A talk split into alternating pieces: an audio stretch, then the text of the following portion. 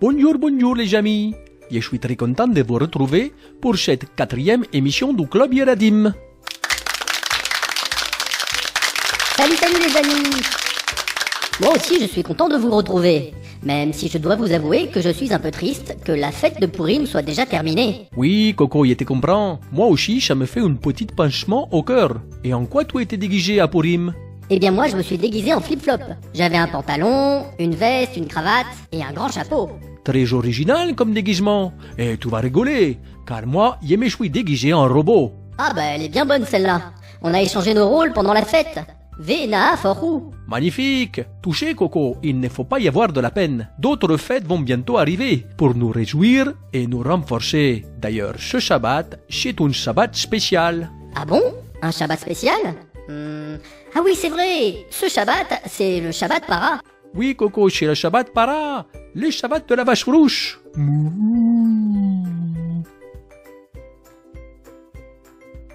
Un jour, j'ai été étonné de m'apercevoir qu'il y avait une vache verte dans mon champ. Une vache verte? Ben ça alors, qu'est-ce que c'était? Une vache folle qui avait mangé trop d'herbe Non, en fait, c'était mon petit-fils qui s'était amusé avec une bombe de peinture verte. Il avait complètement repeint la pauvre bête. Sacré garnement J'espère que tu l'as bien puni Oh non, je l'adore ce gosse. Je lui ai juste expliqué que c'était pas bien ce qu'il avait fait. Et alors, il a compris? Non, il a rien compris, puisque le lendemain, il l'a peinte en bleu, et il m'a dit qu'il avait tout arrangé. Et maintenant, chers amis, voici notre invité, celui qui a bravé les océans pour venir nous retrouver, cet homme qui a traversé les mers à la recherche des mitzvot à accomplir. Je vous prie d'accueillir, mesdames et messieurs, le capitaine Shem Tov.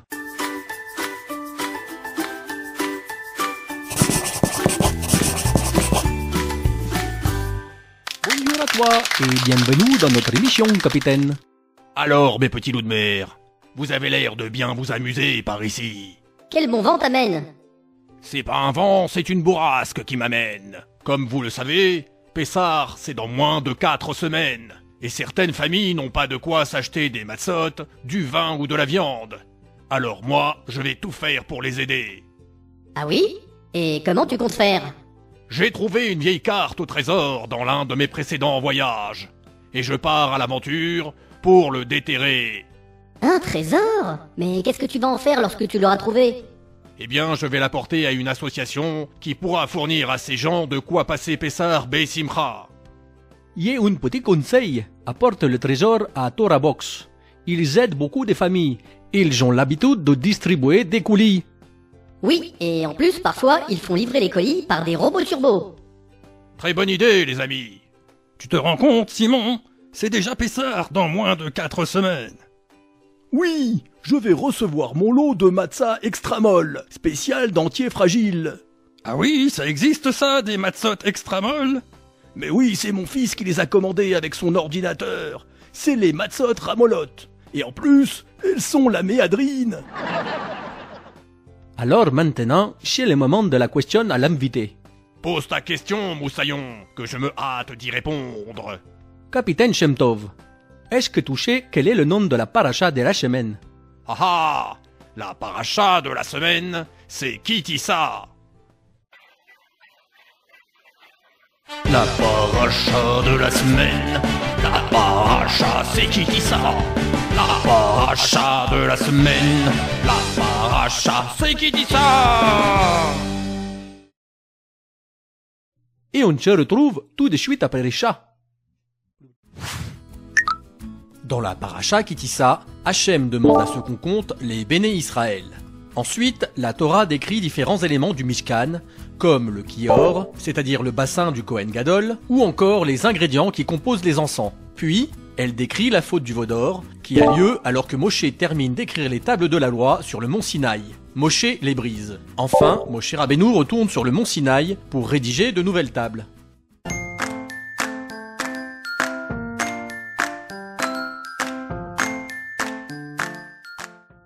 Bonjour à tous et bienvenue dans notre flash jardinage. Bonjour à vous les petits jardiniers en herbe. Aujourd'hui, je vais vous donner un conseil pour conserver vos roses. Ah, j'adore les roses, moi, mais pas uniquement les roses. Je les aime rouges aussi, et blanches, et même jaunes. Oui, en fait, j'aime les roses, quelle que soit leur couleur. Alors si vous avez des roses dans votre jardin, sachez qu'elles peuvent facilement tomber malades avec l'humidité. Et si ça arrive, vous devrez parfois finir par les enlever. Les enfants aussi, ça tombe malade à cause de l'humidité. Et c'est pour ça qu'il faut bien se sécher les cheveux en sortant de la douche. Hé Coco, tu n'as pas l'impression d'être hors sujet là? Ah oui, désolé, monsieur Pibelbaum. Alors, euh, vous parliez de quoi déjà? Je parlais des roses qui se sont abîmées à cause de l'humidité. Mon conseil dans ce cas, c'est de les retirer de terre et de les replanter à un autre endroit pour éviter qu'elles ne se nourrissent de la terre contaminée. Ça, c'est un super conseil, monsieur Pibelbaum. C'est vrai, les replanter ailleurs, je n'y aurais jamais pensé. Eh bien, sache que c'est comme ça dans la vie aussi. Parfois, on se comporte mal. Et pour adopter un meilleur comportement, il faut se défaire de ses mauvais réflexes. Ce que je résumerai comme ça. Pour quitter les mauvaises attitudes, il faut quitter les mauvaises habitudes. Et oui, et quitter ces mauvaises habitudes, c'est en quelque sorte quitter la terre contaminée pour éviter tous les risques de contamination. Exactement, Coco. J'espère que vous avez apprécié ce petit conseil. À bientôt. Bravo, monsieur Bibalbaum. C'est un vrai champion de jardinage. Oui, et c'est aussi un grand fan de notre émission, comme toi, capitaine, n'est-ce pas? Oui, c'est vrai, Moussaillon. Mais tu sais que je passe beaucoup de temps en mer, et mon émission favorite à moi, c'est un beau coucher de soleil. C'est sûr, capitaine. Je ne connais rien de plus joli qu'un coucher de soleil. À part un Vartora, bien sûr. Tu dis vrai, Flip-Flop. Et d'ailleurs, je vais vous dire un Vartora sur notre paracha.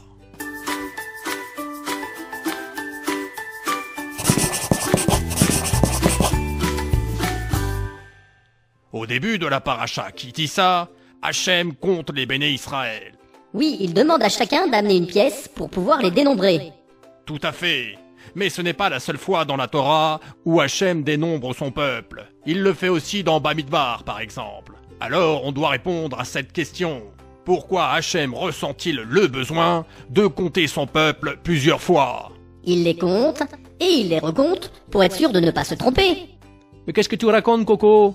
Hachem, il peut pas se tromper Ah oui, c'est vrai, c'est moi qui me suis trompé. En fait, s'il les compte à plusieurs reprises, c'est pour leur montrer qu'il les aime, que chacun d'entre eux compte pour lui, quel que soit leur comportement.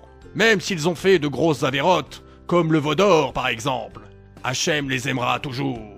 Ah, c'est magnifique L'enseignement à tirer de cela, c'est que Hachem aime profondément son peuple et que l'on doit savoir qu'il est toujours prêt à lui pardonner ses fautes. Merci beaucoup, capitaine Shemtov. C'était vraiment un très joli Vartora.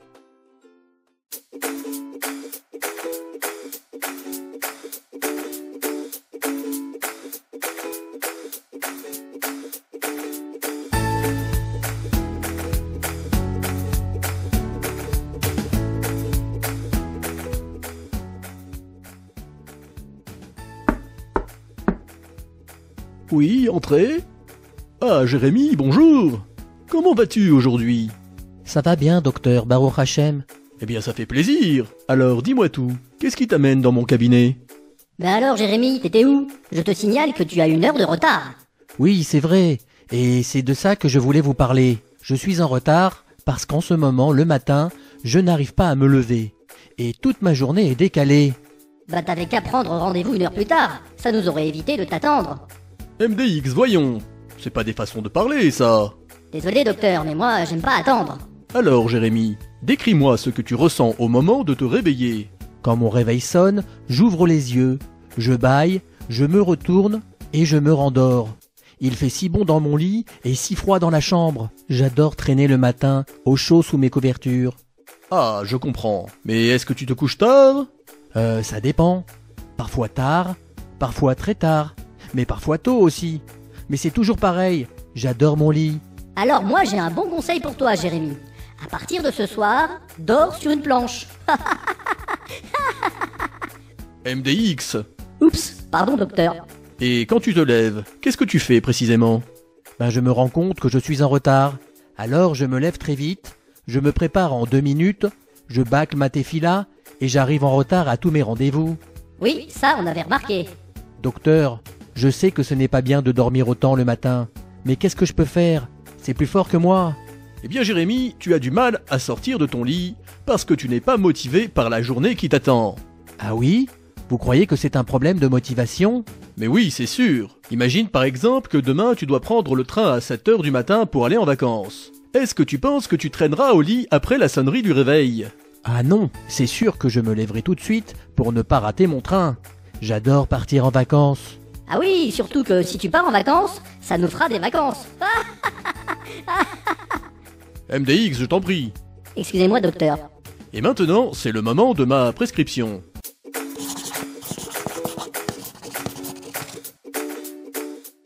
Alors Jérémy, voici mes instructions, et elles s'appliquent également à vous tous qui regardez cette émission. Mon petit conseil pour se lever le matin et ne pas traîner au lit, c'est de se fixer régulièrement des objectifs motivants pour la journée. Sortez de la routine et inventez de nouvelles activités pour vous motiver à vous lever comme un lion, comme le dit le Shulchan Aruch. Appliquez ce remède et vous verrez, vous aurez moins de mal à vous lever le matin. Ah oui, docteur, c'est compris. Alors dès demain, je me fixe une séance de sport à 8 heures du matin, juste après la tefila. Et comme j'adore le sport, faudra bien que je me lève. C'est parfait, merci docteur. Bravo, Jérémy, c'est une bonne idée ça, de faire du sport le matin. Mais je persiste à dire que ma solution était meilleure. Si tu dors sur une planche, c'est sûr que le matin, tu seras pressé de te lever. Et alors, si c'est une planche à clous, alors là, je te garantis que tu ne seras plus jamais en retard, à aucun rendez-vous. Mais MDX, tu vas arrêter quand de dire des bêtises? Bon, bah d'accord, j'arrête. Mais moi, c'est ça qui me motive à me lever le matin. Je pense à toutes les bêtises que je vais dire dans la journée. Et alors, je me réveille de bonne humeur. Eh bien moi je pense à toutes les choses bien que je vais faire dans la journée. Et c'est sans doute parce que toi tu penses à tes bêtises et moi à mes bonnes actions que moi je suis le docteur et toi l'assistant. Ah, là, vous avez marqué un point, docteur.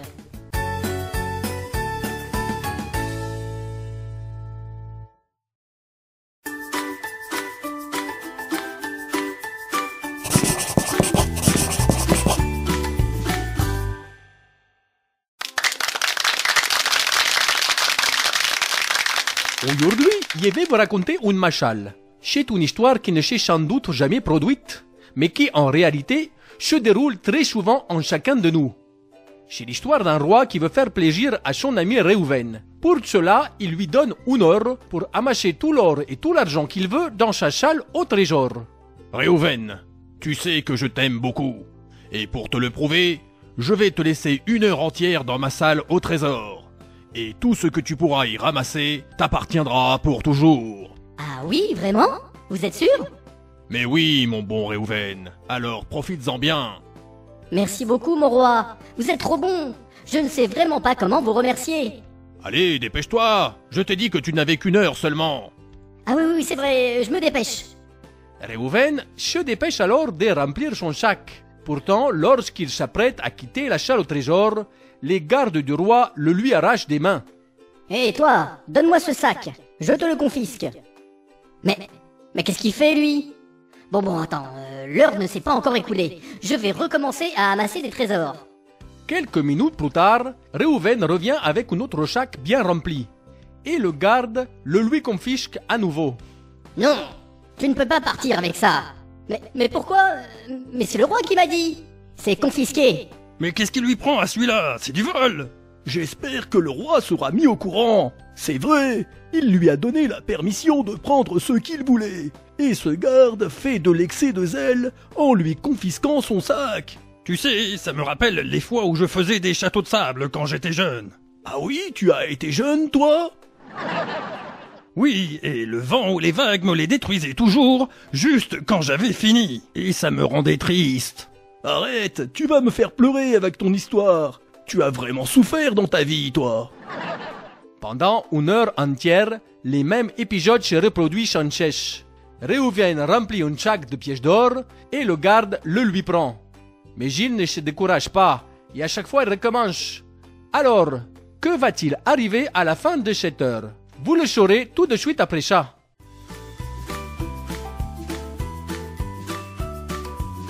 À quelle date Moshe Rabbeinu a-t-il brisé les tables de la loi? Moshe Rabbeinu a brisé les tables de la loi le 17 Tammuz, et c'est une des raisons pour laquelle on jeûne tous les ans à cette date. Nous revoilà dans la challe au trésor. Et après une heure pendant laquelle Reuven s'était vertué à ramasser tout ce qu'il pouvait, le garde le prévient qu'il est temps de sortir. Allez, sors d'ici maintenant. L'heure est écoulée. C'est fini, tu ne peux plus rien ramasser. Oh, mais je n'ai presque rien dans mon sac. Sors d'ici tout de suite, je te dis. Reuven obéit. Tout triste, il se dirige vers la sortie de la challe, là où le roi l'attend avec une surprise. Un chariot plein d'or. Quoi? Comment? Mais qu'est-ce que c'est que ce chariot plein d'or? C'est pour qui? Il est pour toi, ce chariot, Réhouven, mon ami. C'est moi qui ai demandé à mon garde de te prendre tous tes sacs d'or. Ah oui? Et pourquoi? Je voulais en fait te pousser à en amasser le plus possible. Et maintenant, tu peux récupérer tout ce que tu as ramassé. Tout est dans le chariot. Oh, mais c'est tellement gentil, mon roi C'est sûr que je n'aurais jamais amassé autant d'or si vous n'aviez pas demandé à votre garde d'agir ainsi. J'aurais certainement quitté la salle au trésor avec un seul sac. Chaque juif ramasse dans sa vie des sacs d'or quand il fait des mitzvot. Mais parfois, Hachem envoie ses gardes. Ce sont les épreuves difficiles, ou bien les mauvaises pensées dans lesquelles on dit que tout ça, ça ne sert à rien et qu'on devrait tout abandonner. Mais en fait, toutes ces mitzvot sont accumulées dans un immense chariot spécialement réservé pour chacun de nous. C'est un très beau machal, n'est-ce pas, Simon? Oui, rien n'est perdu. D'ailleurs, toi, tu dois avoir deux chariots bien chargés, non? Tu as tellement de mérite avec tout le bien que tu fais. Mais enfin, arrête ça tout de suite Tu t'es vu? Tu as sans doute une caravane, toi Une caravane? J'ai toujours rêvé de partir en camping avec une caravane. Mais je ne pense pas du tout que mes mérites en remplissent une. Mais j'ai une caravane, moi, dans mon garage. Si tu veux, je te la prête. Ah oui, bonne idée Mais je ne sais pas si ma femme va apprécier. Elle voulait que je l'emmène en croisière cet été. Fais-lui croire que vous partez en croisière, et une fois dans la caravane, tu lui expliques que tu l'as mené en bateau.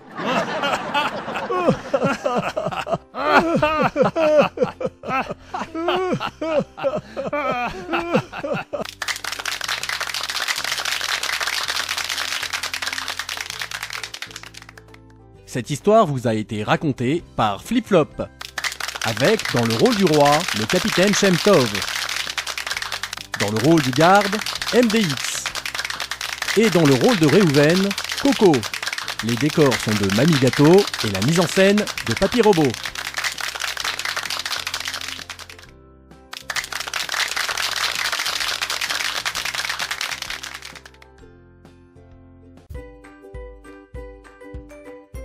Hé les enfants Vous aussi vous pouvez participer au club Yeladim. Comment? Eh bien c'est simple. Envoyez-nous une vidéo dans laquelle vous dites un petit Vartora ou bien un message pour vos proches.